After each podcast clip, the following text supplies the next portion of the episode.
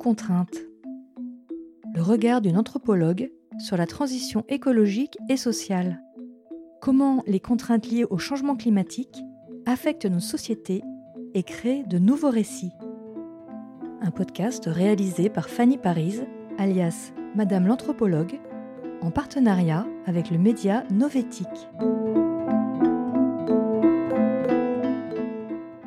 Bonjour à tous et bienvenue dans cet épisode de notre podcast Sous contrainte. Aujourd'hui, nous allons nous intéresser au futur de nos placards et à la contrainte des 3 vêtements neufs par an pour rester sous les 1,5 degrés de réchauffement climatique. Nous aborderons ce sujet en trois parties distinctes. Tout d'abord, nous nous intéresserons aux fringues d'un point de vue anthropologique. Ensuite, nous traiterons de la place des vêtements dans la transition socio-écologique. Et enfin, nous essaierons de mettre en lien les valeurs, notamment celles du luxe, et cette nouvelle injonction de notre société. Alors, sans plus attendre, plongeons dans le vif du sujet.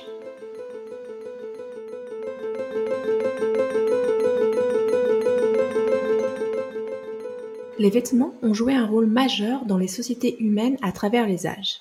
D'un point de vue anthropologique, ils peuvent être vus comme des signaux culturels, des indicateurs de statut social et comme des moyens d'expression individuelle. Plus précisément, les vêtements sont souvent un moyen pour les individus de montrer leur appartenance à une certaine culture, une certaine région ou à un certain groupe social. Par exemple, le port du sari en Inde ou du kilt en Écosse. Les vêtements peuvent également marquer des sous-groupes spécifiques au sein d'une culture plus large, comme les subcultures gothiques, punk ou hip-hop. Les vêtements peuvent aussi signaler le statut social d'un individu.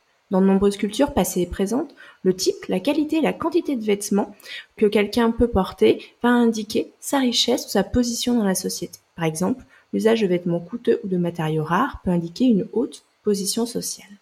Les vêtements sont aussi un moyen pour les individus d'exprimer leur personnalité, leur goût et leurs croyances. Certains peuvent choisir de porter des vêtements audacieux ou uniques pour se démarquer, tandis que d'autres peuvent préférer s'habiller de manière plus discrète afin de rentrer dans la masse. En plus de ces aspects sociaux et culturels, les vêtements ont un rôle utilitaire. Ils nous protègent des éléments comme le froid, la chaleur, le vent et même les prédateurs ou encore les insectes. Ce rôle est particulièrement évident dans les environnements extrêmes comme le climat arctique ou désertique. Et enfin, les vêtements jouent également un rôle dans divers rituels et cérémonies. Par exemple, dans de nombreuses cultures, il y a des vêtements spécifiques pour les mariages, les funérailles ou d'autres cérémonies importantes. De ce fait, ce qu'on peut dire, c'est que les vêtements sont une partie intégrante de la société humaine et vont jouer un rôle dans la communication non verbale, l'expression de l'identité, le maintien du statut social et la protection contre les éléments. Si maintenant on se focalise un petit peu plus sur notre sujet, on se rend compte qu'en Occident, on a ce qu'on appelle une surabondance de vêtements, souvent appelé fast fashion, qui est un phénomène qui est devenu de plus en plus courant au cours de ces dernières décennies. Il a été alimenté par plusieurs facteurs. Le premier, c'est l'industrialisation et la mondialisation. L'industrialisation a permis de produire des vêtements à échelle massive et à moindre coût. Avec la mondialisation, les entreprises ont délocalisé la production dans des pays où la main-d'œuvre est moins chère, ce qui a encore réduit les coûts. Ces facteurs ont rendu les vêtements plus accessibles à un plus grand nombre de personnes. Deuxième facteur, c'est le changement rapide des tendances. La mode change rapidement et de nouvelles tendances apparaissent constamment. Les marques de fast fashion profitent de cela en produisant des vêtements qui suivent ces tendances à un rythme hyper rapide. Cela encourage les consommateurs à acheter de nouveaux vêtements fréquemment pour rester à la mode. Et enfin, le troisième facteur, c'est la consommation de masse. La surconsommation est un problème qui dépasse le domaine de la mode, mais elle est particulièrement évidente dans ce secteur. Poussée par la publicité et le désir de suivre les dernières tendances, beaucoup de gens achètent plus de vêtements qu'ils n'en ont réellement besoin. Et de ce fait, la surabondance de vêtements a de nombreuses conséquences qui vont être négatives. Elle entraîne une utilisation excessive de ressources naturelles et contribue à la pollution et aux déchets. Beaucoup de vêtements sont jetés après avoir été peu portés, ce qui contribue à l'accumulation de déchets dans les décharges. De plus, la production de vêtements à bas coût est souvent associée à des conditions de travail précaires et à une exploitation de la main-d'œuvre dans les pays en développement. Par rapport à ça, il y a quand même des mouvements pour contrer cette tendance, comme la mode dite durable, l'upcycling, la seconde main, le minimalisme, qui encouragent une consommation responsable et plus respectueuse de l'environnement. Si on se rapproche encore plus de notre sujet de cet épisode et qu'on revient sur l'affirmation suivante, trois vêtements neufs par an pour rester sous les 1,5 degrés de réchauffement climatique, on peut dire que cette affirmation fait référence à l'impact environnemental considérable de l'industrie de la mode et à l'urgence de réduire notre consommation de vêtements pour limiter le changement climatique au maximum. Cette déclaration met en lumière le besoin urgent d'une transition sociale et environnementale vers des pratiques plus durables, notamment dans le secteur de la mode. D'un point de vue anthropologique, cela met en relief plusieurs aspects. Le premier, c'est le changement des comportements de consommation. Cette déclaration appelle à un changement drastique dans nos comportements. L'achat de seulement trois vêtements neufs par an est bien loin des habitudes actuelles de consommation de masse, particulièrement dans les sociétés occidentales où la fast fashion est prédominante. Un tel changement demanderait une remise en question significative de nos valeurs et de notre mode de vie. Deuxième aspect, c'est la réévaluation des normes sociales. Ce changement de comportement implique aussi, comme je viens de vous le dire, une réévaluation des normes autour de la mode et de la conso. La pression sociale pour suivre les dernières tendances et renouveler constamment sa garde-robe serait en contradiction avec cette nouvelle norme. Il serait donc nécessaire de changer notre perception de ce qui est socialement acceptable et désirable en matière de consommation de vêtements et en gros faire évoluer la frontière entre l'essentiel et le superflu. Et enfin, dernier élément, c'est autour des inégalités socio-économiques. Le passage, par exemple, à une consommation réduite de vêtements neufs pourrait également mettre en lumière des inégalités socio-économiques.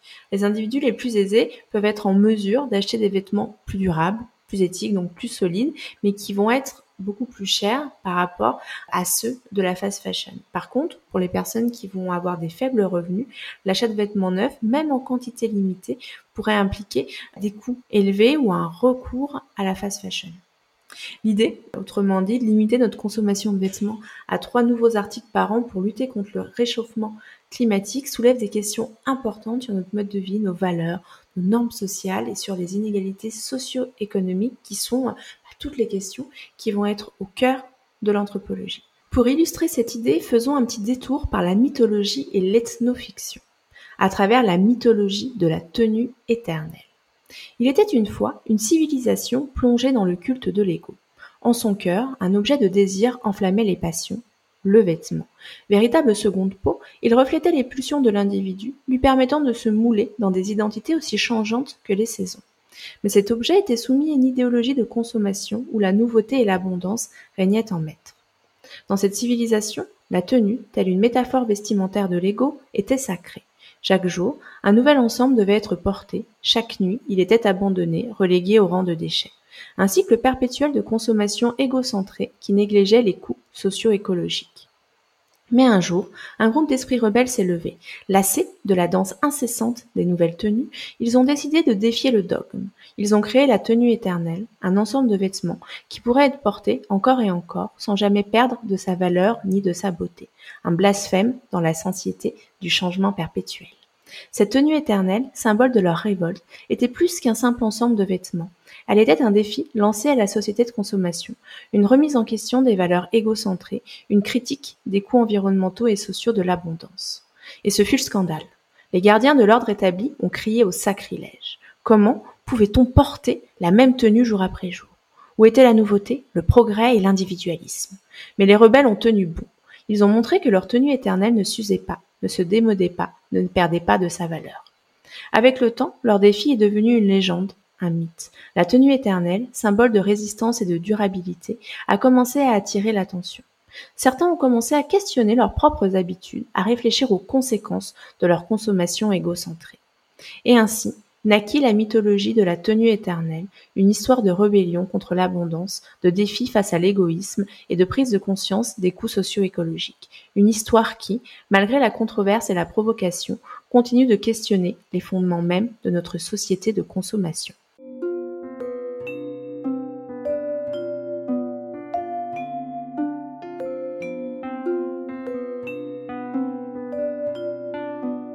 D'un point de vue anthropologique, la question qui se pose alors est la suivante. Malgré que de plus en plus de voix s'élèvent contre l'impact social et environnemental de la mode occidentale, pourquoi semble-t-elle si bien survivre à la crise socio-écologique? En tant qu'anthropologue de l'évolution des modes de vie occidentaux, je me suis immergée dans nombreuses situations qui interrogent les limites du capitalisme. J'ai participé à diverses conférences et événements qui abordent les défis socio-écologiques auxquels notre société est confrontée. Dans tous ces contextes, il est surprenant de constater un consensus apparent concernant l'incompatibilité entre le mode de vie occidental et les défis socio-écologiques actuels. Cependant, on observe un manque flagrant de remise en question profonde de notre modèle de société malgré cette prise de conscience collective. L'une des raisons principales de cette contradiction me semble être qu'imaginer un monde sans marketing est aussi compliqué qu'imaginer un monde sans capitalisme, voire plus. Le marketing peut même rendre désirable un monde sans carbone et il peut donner l'illusion qu'une société capitaliste décarbonée est possible. Ce qu'il faut se dire, c'est que le changement culturel est souvent lent et difficile. Les modes de vie occidentaux sont profondément enracinés dans des systèmes de valeurs et des structures sociales qui ont évolué sur de longues périodes. Remettre en question ces systèmes nécessite un processus de transformation culturelle qui peut être difficile à initier et à maintenir. Le marketing et la publicité jouent un rôle crucial dans le maintien de ces structures. Le marketing, si on va un petit peu plus dans le détail, en tant que force omniprésente dans nos vies, est capable de rendre désirable un monde sans carbone, un objectif qui, autrement, pourrait sembler quasiment inaccessible ou indésirable. Le marketing, c'est quoi? C'est un phénomène culturel qui s'est profondément enraciné dans la société contemporaine. Il est intrinsèquement lié au capitalisme et à la consommation en tant qu'outil essentiel pour stimuler la demande et vendre des produits et des services. Il façonne nos désirs, nos besoins et nos aspirations tout en influençant notre perception de ce qui est possible et souhaitable, à tel point qu'un monde sans marketing ne semble presque pas concevable. Si on va un peu plus en détail, les aspects publicitaires, les plateformes de réseaux sociaux, les marques commerciales et divers produits font désormais partie intégrante de notre vie quotidienne. En fait, ils sont si présents dans notre existence qu'il est difficile d'imaginer un monde sans la présence du marketing. David Graeber, un anthropologue américain, a examiné comment certaines pratiques et institutions, y compris le marketing, sont souvent perçues comme des réalités naturelles et inévitables plutôt que comme des phénomènes qui ont une origine historique et qui sont spécifiques à certaines cultures. Il a suggéré que cette naturalisation, entre guillemets, du marketing contribue à effacer sa dimension historique et à nous faire oublier ses origines qui sont en fait relativement récentes et spécifiques aux sociétés occidentales. Pour expliquer ce phénomène, on peut recourir au concept de l'enculturation et de la socialisation. Ces processus décrivent comment, lorsque des individus naissent et grandissent dans un contexte où le marketing est déjà intégré dans les structures sociales et culturelles, comme c'est le cas pour les personnes appartenant notamment aux générations X et Y, il est difficile pour eux d'imaginer un monde sans marketing. C'est parce qu'ils n'ont jamais été exposés à des alternatives concrètes à un mode saturé de marketing. En outre, les changements rapides et les bouleversements sociaux, culturels et techno qui ont lieu au cours du XXe et du XXIe siècle ont contribué à l'érosion des mémoires collectives et des savoirs traditionnels. Cela comprend ceux qui vont être liés au mode de vie qui n'impliquerait pas le marketing. Sur le plan anthropologique, on peut introduire le concept de marketing du chaos. Ce terme décrit une stratégie marketing qui tire parti de l'incertitude, de la confusion, du désordre pour attirer l'attention, créer un sentiment d'urgence et même inciter les consommateurs à agir. Ce qui est intéressant, c'est que le recours à ce type de marketing peut avoir des effets considérables sur la culture et les valeurs d'une société. En effet, il peut normaliser l'idée que le désordre, la crise et l'urgence sont des aspects inévitables de la vie occidentale. Cette acceptation du chaos peut influencer la manière dont les individus perçoivent leur environnement et les problèmes auxquels ils sont confrontés, ainsi qu'à leur capacité à réagir de manière constructive et résiliente face à ces défis. Le marketing du chaos, si on va un peu plus loin, peut également contribuer à façonner nos imaginaires collectifs et à créer l'illusion que le capitalisme peut s'adapter aux enjeux environnementaux sans remettre en cause les fondements mêmes de notre modèle de société. Par conséquent, cette approche peut limiter notre capacité à envisager des alternatives et à imaginer un monde de vie différent qui se situe en dehors des paradigmes du capitalisme. Dans le contexte du marketing du chaos, le marketing va être utilisé pour remodeler nos imaginaires collectifs, notamment en ce qui concerne la transition vers un mode de vie sans carbone. Les entreprises et les marques cherchent à se positionner en tant que leaders dans la lutte contre le changement climatique, la dégradation environnementale et les problématiques sociales. Elles adoptent des stratégies de communication qui mettent en avant leurs engagements en matière de durabilité tout en promouvant des produits et des services qui prétendent contribuer à un avenir socialement et écologiquement responsable. Un exemple marquant est l'entreprise Philippe Morris qui, malgré son implication dans l'industrie du tabac, plaide pour un monde sans cigarettes. Un autre exemple qui illustre l'impact du marketing du chaos sur les pratiques et les imaginaires de consommation des individus, c'est la notion de suicide food. C'est une expression qui désigne un phénomène culturel et marketing où les animaux destinés à la consommation sont représentés comme étant heureux, consentants et même désireux d'être mangés. En sémiologie, le marketing du chaos va utiliser des signes et des symboles associés à la durabilité et à la protection de l'environnement pour promouvoir l'idée d'une société sans carbone. Il tire parti de mythes et d'utopies qui évoquent une vie en harmonie avec la nature et un monde où les ressources sont utilisées de manière responsable et équitable. Il utilise également des images de rupture avec les normes et les valeurs traditionnelles pour stimuler la réflexion sur la nécessité d'un changement fondamental dans notre manière de vivre et de consommer. En fin de compte, le marketing du chaos se situe à l'intersection d'un marketing en temps de chaos qui exploite les émotions pendant les périodes de crise et le marketing au service du chaos qui favorise des produits et services vraiment durables ou éthiques. Cela crée une dynamique complexe et parfois contradictoire qui peut avoir des implications profondes dans notre manière de comprendre et de gérer les conflits sociaux et environnementaux de notre époque. La notion de marketing de chaos peut en réalité servir de pont vers une réflexion plus globale sur la place des cérémonies marchandes dans notre société. C'est pour cela que l'on va faire un pas de côté et qu'on va s'intéresser aux parallèles qui existent entre deux cérémonies marchandes, à savoir le potlatch et le Black Friday. Dans les deux cas, on va avoir affaire à une forme de consommation ostentatoire où l'acquisition et la dépense de biens vont être utilisés pour démontrer la richesse et le statut social. Par contre, on va avoir des contextes et des conséquences de ces deux pratiques qui vont être très différents. Tout d'abord, le potlatch. Il s'agit d'une tradition des peuples autochtones de la côte nord-ouest du Pacifique qui euh, symbolise une cérémonie d'échange de cadeaux où la générosité et la destruction ostentatoire de biens vont être valorisées comme une démonstration de richesse et de prestige. Dans ce contexte, la consommation va être directement liée à l'identité sociale et culturelle et elle est censée renforcer les liens communautaires. De l'autre côté, on a le Black Friday, qui lui va être une tradition de consommation de masse originaire des États-Unis, qui est devenu un phénomène global et qui va être encouragé par des campagnes de marketing agressives. Le Black Friday va mettre en exergue une forme de consommation exacerbée qui a des conséquences sociales et environnementales majeures. On va avoir une demande de produits bon marché et rapidement disponibles qui vont alimenter des pratiques de production préjudiciables, des inégalités économiques ou encore un gaspillage excessif. Si maintenant on va un petit peu plus dans le détail et qu'on s'intéresse aux axes transversaux de similarité qui unit le potlatch et le Black Friday, le premier axe, ça va être tout ce qui va être lié à la générosité et à l'ostentation. Dans le cas du potlatch, les chefs du tribu vont organiser des fêtes extravagantes où ils donnent des cadeaux précieux et détruisent des biens de valeur pour démontrer leur richesse et leur statut. Le Black Friday, quant à lui, va se caractériser par des dépenses excessives et par l'achat de biens souvent non essentiels pour montrer la capacité d'achat et la richesse. Deuxième axe, ça va être celui de la compétition et de la hiérarchie sociale. Dans le potlatch, le don de cadeaux, la destruction des biens est souvent une façon de défier un autre chef de tribu à répondre de manière équivalente ou supérieure, créant ainsi une compétition ostentatoire. De la même manière, le Black Friday peut également être vu comme un concours de consommation où les individus cherchent à surpasser les autres en termes de ce qu'ils peuvent acheter ou posséder. Dernier axe de similarité, ça va être autour de la ritualisation de la consommation. Plus précisément, dans le potlatch, cela va prendre la forme d'un rituel formel qui est soigneusement orchestré et qui possède une signification symbolique profonde.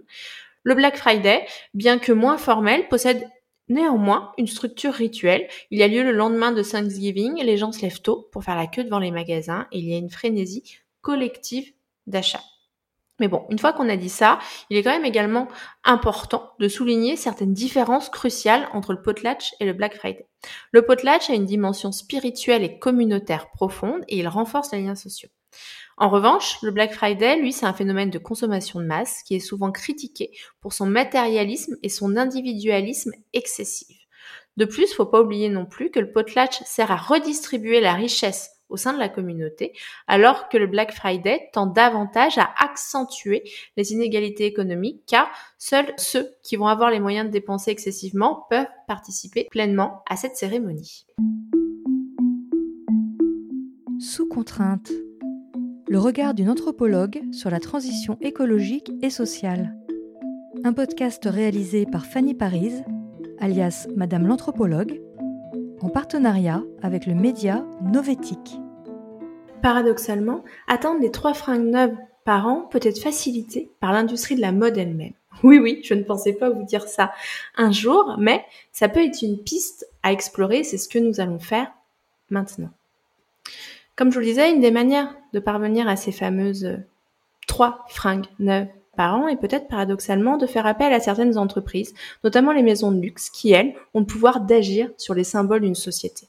Les maisons de luxe semblent avoir de plus en plus conscience de l'impact environnemental et social de leur industrie.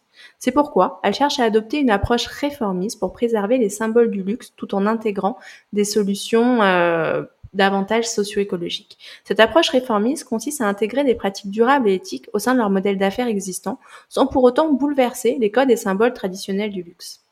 Dans les faits, pas non plus euh, se mentir, certaines de leurs initiatives s'apparentent à du greenwashing, comme ce fut le cas pour le défilé organisé par Yves Saint-Laurent en 2022 dans le désert d'Agafay, près de Marrakech, qui a suscité de vives critiques en raison de son impact sociétal et environnemental. Et ce qui était intéressant, c'est que tout l'esthétique de cet univers, je vous invite à aller voir sur Internet, renvoyer celui d'un monde dit d'après, de la durabilité, de quelque chose d'éthique, alors qu'en réalité, c'était tout le contraire.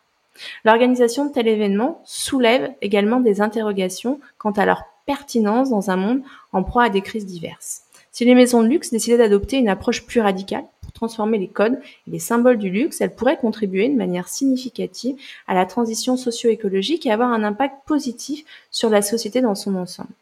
En créant de nouveaux codes du luxe, elle redéfinirait ce qui est considéré comme précieux et valorisé dans la société, en mettant par exemple l'accent sur la durabilité, l'éthique et la responsabilité sociétale.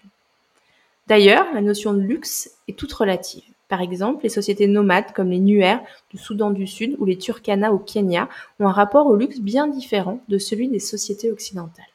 Les biens sont souvent limités et la richesse est mesurée en fonction de la taille du bétail qui est essentielle pour la subsistance.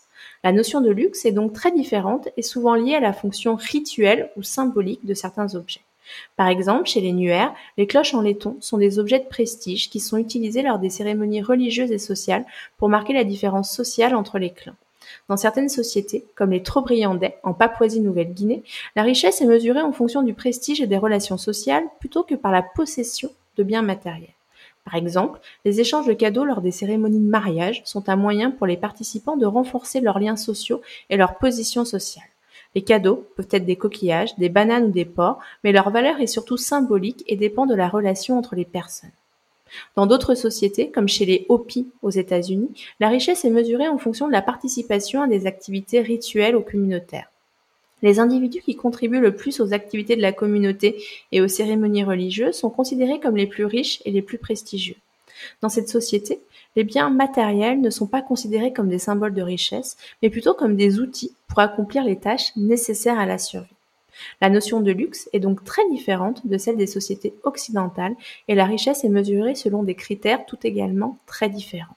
Les biens matériels ne sont pas nécessairement considérés comme des symboles de richesse ou de prestige, mais plutôt comme des outils, comme je vous le disais, pour la subsistance ou pour les activités rituelles. En promouvant réellement la durabilité et l'éthique, les marques de luxe peuvent influencer les perceptions de ce qui est considéré comme précieux. Cela peut encourager les consommateurs à privilégier des objets et des expériences qui ont une signification plus profonde et qui reflètent, par exemple, un engagement envers l'authenticité et la préservation des compétences artisanales.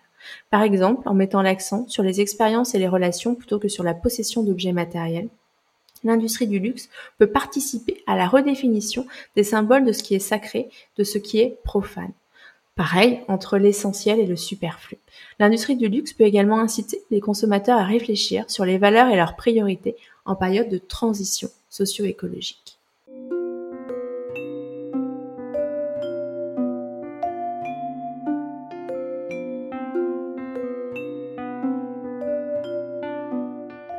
Voilà, c'est tout pour cet épisode de notre podcast Sous contrainte. Réduire sa consommation de vêtements neufs à trois pièces par an peut ne pas sembler être un défi majeur en soi.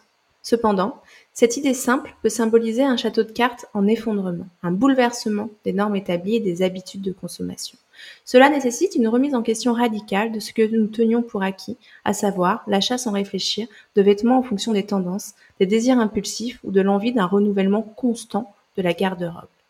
L'achat de moins de vêtements est en fait un défi complexe. Il s'agit non seulement d'un changement d'habitude individuelle, mais aussi d'un réexamen plus large des structures socio-économiques qui favorisent la consommation excessive. Cela pourrait impliquer de remettre en question l'industrie de la mode rapide, les pratiques de marketing agressives et les modèles économiques basés sur une production et une consommation continue. En fin de compte, réduire notre consommation de vêtements peut être une manière importante de questionner, de remodeler nos modes de vie à une époque de crise écologique et sociale globale. Bien que cela ne soit pas si simple, c'est une étape nécessaire vers un mode de vie plus durable et éthique. Nous espérons que cette réflexion vous a donné matière à penser et à agir pour un avenir sous contrainte, mais plus durable et équitable. Merci de nous avoir écoutés et à bientôt pour un nouvel épisode. C'était Sous contrainte, le regard d'une anthropologue sur la transition écologique et sociale. Un podcast réalisé par Fanny Paris, alias Madame l'anthropologue, en partenariat avec le média Novétique. Si vous avez aimé cet épisode, n'hésitez pas à le partager et à laisser un avis sur votre plateforme de podcast préférée. À bientôt!